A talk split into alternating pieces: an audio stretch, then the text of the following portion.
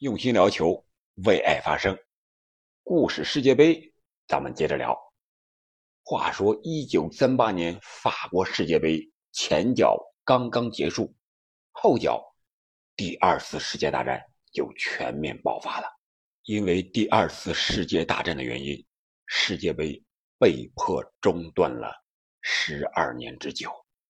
等到第四届，已经是一九五零年的。巴西世界杯了，这里是喜马拉雅出品的《憨憨聊球》，我是憨憨，我想用两期来聊一聊1950年的巴西世界杯。首先，我们说第一期，虽然二战阻隔了世界杯的举办长达十二年之久，但是战争的硝烟并没有摧毁爱好和平的人们对足球的狂热。为了不让纳粹法西斯在二战中将雷米特杯损坏，二战打响前，意大利足协的副主席巴拉西偷摸的去了一趟罗马的一家银行。为什么要去这家银行呢？因为这家银行里就存着雷米特杯。他偷偷的把雷米特杯带回了家，放在了一个鞋盒里。然后塞在了自己的床底下，没有人会想到，意大利足协副主席家的床下会藏着雷米特杯，他就这样被完好的保存到了1950年的第四届巴西世界杯，也让1934和38年两获世界杯的意大利持有冠军奖杯的时间长达16年之久，但是。他并没有放在展览馆里，而是放在了床底下的鞋盒里边。由于第二次世界大战战火的破坏，许多国家都千疮百孔、百废待兴啊。这个时候，世界需要足球来推进和平、提振经济、抚慰人心。不知道足球有没有这么大的作用啊？但我觉得足球人应该担起这份责任。足球同时也需要融入世界，拥抱未来，才能走向辉煌。于是乎，一九四六年七月二十五日，国际足联在卢森堡召开历史性的会议，决定要恢复世界杯赛，并将奖杯改名为雷米特杯。啊，这个时候才真正的叫雷米特杯的。之所以说是历史性的会议。是因为英伦三岛的四家足协终于是同意加入国际足球比赛的这个大家庭了，进入国际足联了，这是可喜可贺的呀。同时，第一届世界杯冠军乌拉圭也不计前嫌回归组织了，这实在是一届团结的大会、胜利的大会、继往开来的大会啊！那为什么会在巴西举办呢？有这么几个原因。一是本来就有欧美两次轮流坐庄的一个君子协议在先，而且这第二、第三届都是在欧洲举办了，你欧洲人已经违背这个君子协议了。这次要是还不在美洲，那肯定就要炸锅了，那威力我估计绝不亚于刚刚结束的第二次世界大战呀。第二个原因是。二战过后的欧洲是满目疮痍呀，而美洲没有被战火荼毒和袭扰。在二战期间呢，巴西也是积极加入了世界反法西斯的阵营，派遣了两万多人远征军，在意大利战场上有着比较杰出的贡献。第三呢，就是世界反法西斯战争的最终胜利，也让巴西国内的民族自豪感倍增啊。特别是一些精英阶层，更是立志要让巴西成为世界的强国。一九五零年的时候，巴西才成立六十多年，作为一个年轻的国家，其历史是非常有限的，缺乏一些比较重要的时刻。因此，通过世界杯向全世界展现国家风采，无疑成为了最佳的选择。考虑到这些。于是，态度积极的巴西就毫无悬念的拿到了世界杯的主办权。你像主观、客观都有了，那巴西拿到这举办权之后，可是如获至宝啊，也是非常的重视啊。面对这项足够书写历史的重要赛事，巴西人在获得举办权后，付出了无比高昂的热情，几乎是倾尽了全国的财力和人力，投入到赛事的筹备和组织工作中，并在当时的首都是里约热内卢。开工建到了全球最大的足球场，到现在也是最大的，就是马拉卡纳球场，能同时容纳据说达到二十万人。在此期间呢，为了弥补资金方面的不足，巴西政府是采取了向社会出售座位的方式来集资，尽管是定价比较高昂，但是依然得到了国内的一致响应。巴西企业。还有一些富人纷纷的是拿钞票啊，慷慨解囊，可谓是举全国之力解决了资金的问题。在一九五零年国际足联规定的日期截止之前，终于是完工了。这样一座标志性的球场，不仅体现了巴西人在竞技体育、足球方面领域的一个雄心壮志，也反映了在这个国家在国际社会中的一个证明的渴望。当时他的《巴西晚报》啊，就有一句话形容马拉卡纳球场对于整个国家的重要意义。他当时是这么说的：“他说，现在我们拥有了一个容量惊人的球场，接下来要让全世界看到我们的国家的风采，要让全世界称赞我们的强大体育。”巴西人觉得上一届他们就是夺冠的热门，而且在已经举办的三届世界杯里。两届都是东道主取得了冠军，第一届、第二届分别是巴拉圭和意大利，是吧？是举办国，也是最终夺得冠军的国家。所以，巴西也想在自己家里办一次堂会，过一把冠军瘾。确实啊，当时巴西已经搭建好了最华丽的舞台，等待的是这个国家的所有的足球运动员的小伙子们在这个舞台上。完成最华丽的演出。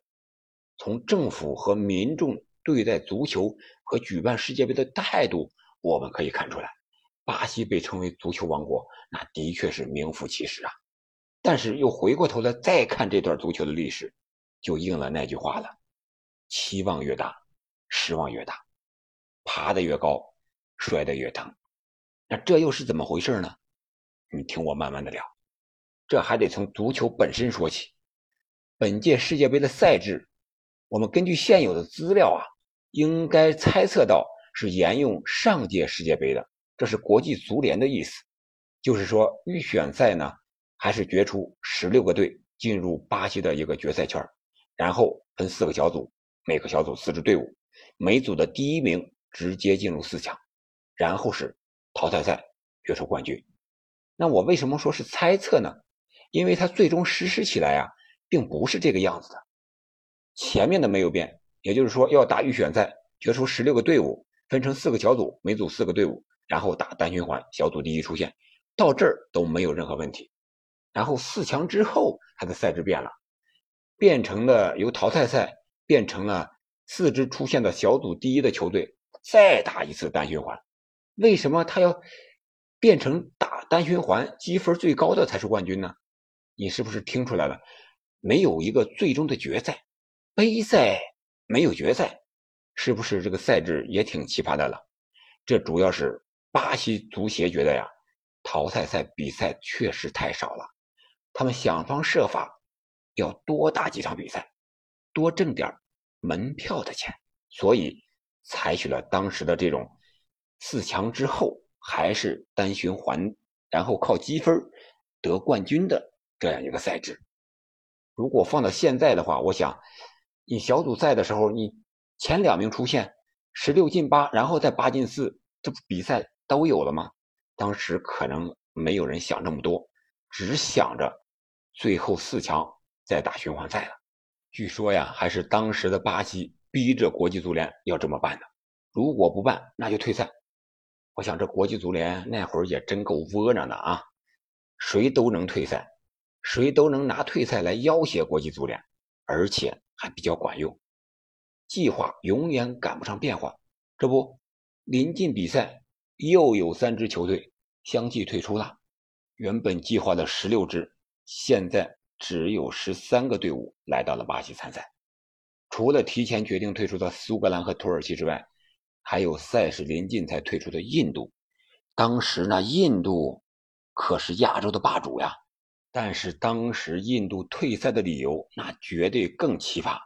我相信很多人都没有想到，那就是印度想光着脚参加比赛，但是国际足联不允许他们光脚，让他们买球鞋，但是他们感到自己没钱，又无力承担球鞋的费用，再加上这个昂贵的旅途的费用，所以最终只能选择了退赛。因此，本届世界杯的。小组赛就显得非常的搞笑了，两个小组四支球队，一个小组三支，还有一个小组居然只有两支球队。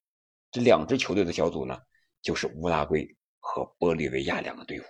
也就是说，乌拉圭和玻利维亚只要打一场比赛，胜者就是四强了。这个你说刺激不刺激？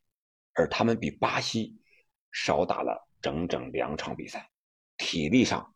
肯定是更占有优势的，这也为后来决赛上演的马拉卡纳惨案埋下了伏笔。那这十三支球队就是乌拉圭、巴西、瑞典、西班牙、南斯拉夫、瑞士、意大利、英格兰、智利、美国、巴拉圭、玻利维亚、墨西哥。你看一下，欧洲六个，南美五个，中北美是俩，亚洲本来是享有的，结果印度没来。有意思的是，英格兰。首次参赛，第四届了啊！作为现代足球发源地的英格兰，才首次派代表队参赛。球队确定之后，就开始分组。一九五零年的五月二十二日，巴西世界杯分组抽签仪式在里约举行。现场呢，有一千六百多名记者，还有一些国家队的代表，以及一百多位贵宾啊，亲历了本次抽签仪式。最终的分组。第一组呢是巴西、墨西哥、南斯拉夫和瑞士，第二组呢就是英格兰、西班牙、智利和美国，第三组是瑞典、意大利、巴拉圭，第四组是乌拉圭、玻利维亚。我当时在想，你说这个当时第一组、第二组那四支球队的，也没有给第四组两支球队的补一支过来，可能当时这个组啊早就分好了，分好之后又退赛，所以说没办法了。那一九五零年的六月二十四日呢，终于迎来了世界杯开幕的日子。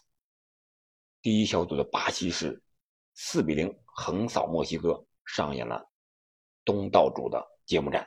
然后二比二平瑞士，二比零平南斯拉夫，两胜一平，昂首闯进四强。而分在第二小组的英格兰队是相当的傲慢呀，傲慢到什么程度？这里边还有个笑话。英格兰足协赛前甚至认为，他们这种足球历史的底蕴，只要随随便便派个队参赛，那肯定就是冠军，非他们莫属了。但是，六月二十九日在和美国队的比赛中，英格兰却意外的零比一落败了。这消息一传到英国之后，在后方的编辑室有点不敢相信呀，竟然还有这种结果。于是乎。他们就自己做了主张了。他们认为，英格兰的比分应该是少写了一个一吧？对，肯定是少写了一个一。于是就发布了英国队十比一大胜的消息，直接把新闻写为了英格兰十比一美国。结果闹出了一个天大的乌龙。这场比赛也被认为是世界杯历史上最出人意料的冷门之一。而最后一轮呢？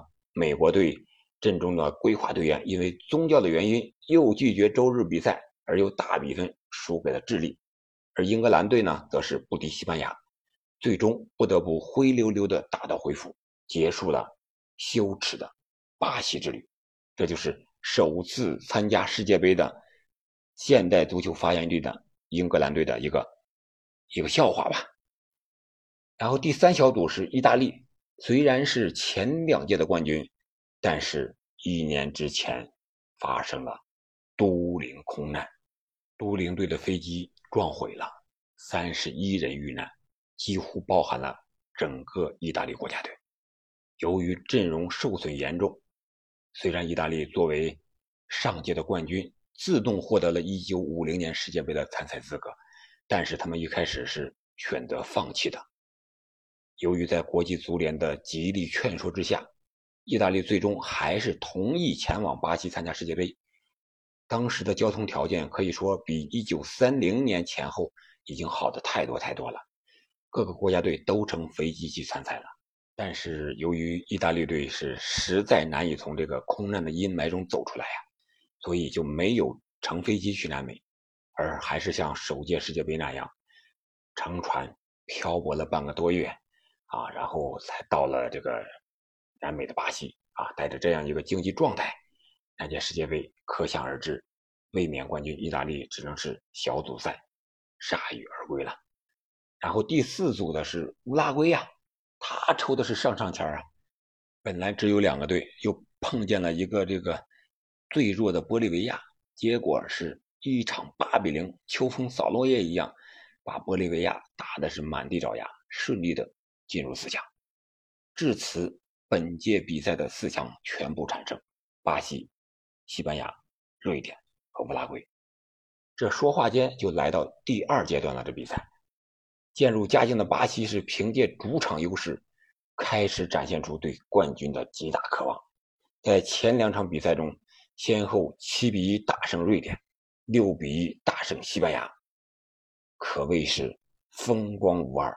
而乌拉圭呢，则是二比二战平了西班牙，三比二险胜了瑞典，在积分榜上落后巴西一分，由此保住了夺冠的希望。而瑞典与西班牙则提前退出了冠军的争夺。你看，这会儿这个足球的强者还是在南美呢，巴西和乌拉圭。而欧洲也有两队进入了四强，但是最终被南美球队还是给淘汰，放在第三和第四名的位置上了。根据赛程，巴西与乌拉圭的最后一场比赛俨然就成了准决赛了，因为没有。单独的像现在这样的决赛嘛，所以说最后一战也就是相当于决赛，只是东道主拥有极大的优势，因为他们只需打平便可夺冠。打平啊，这个词儿是不是听着特耳熟啊？对，如果你经常看国足的比赛，中国国家队的比赛啊，经常会发生一些打平就出现。然后遭遇黑色三分钟的故事，巴西也不例外。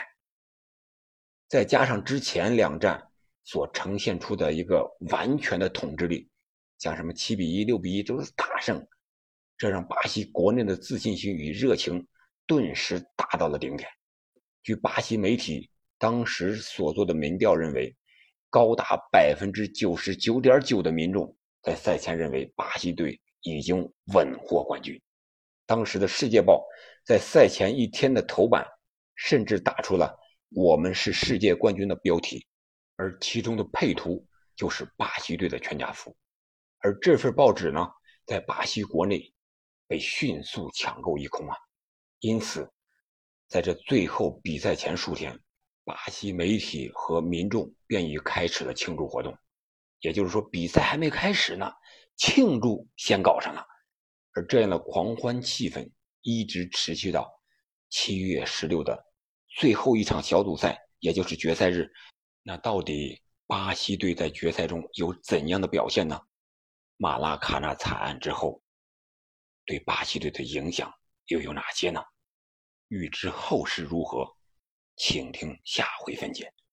好的，本期我们就聊到这里。如果你喜欢我的节目，喜欢世界杯的故事，请您关注主播憨憨先生，订阅专辑《憨憨聊球》，并评论、转发。好的，感谢您的陪伴和收听，我们下期再见。